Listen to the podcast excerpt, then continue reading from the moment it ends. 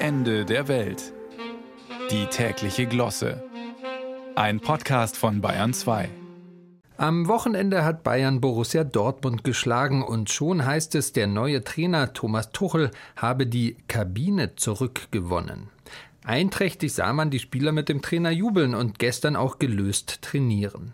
Und das nur zwei Wochen nachdem Julian Nagelsmann die Kabine ja verloren hatte. Was die Kabine in diesen zwei Wochen gemacht hat?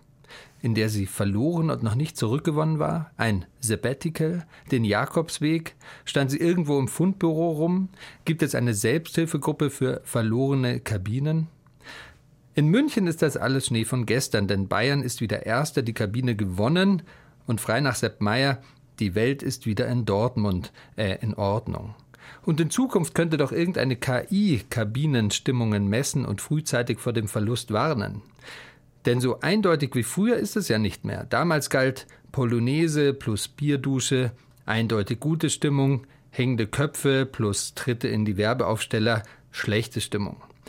Weil heute noch Faktoren reinspielen wie wer hat den teuersten Friseur oder am meisten Follower, sollte es sein wie in Flugzeugen, wo ja auch bei Druckabfall in der Kabine Sauerstoffmasken von der Decke fallen. Zumal Sauerstoff in Kabinen zwischen Schweiß und Sprühdeo ohnehin selten zu finden ist. Wer einmal das Gefühl haben will, wie es als Trainer ist, eine Kabine zu verlieren, muss jetzt nur in den Osterferien mit einer unübersichtlichen Anzahl Kinder und Erwachsenen in ein Schwimmbad gehen.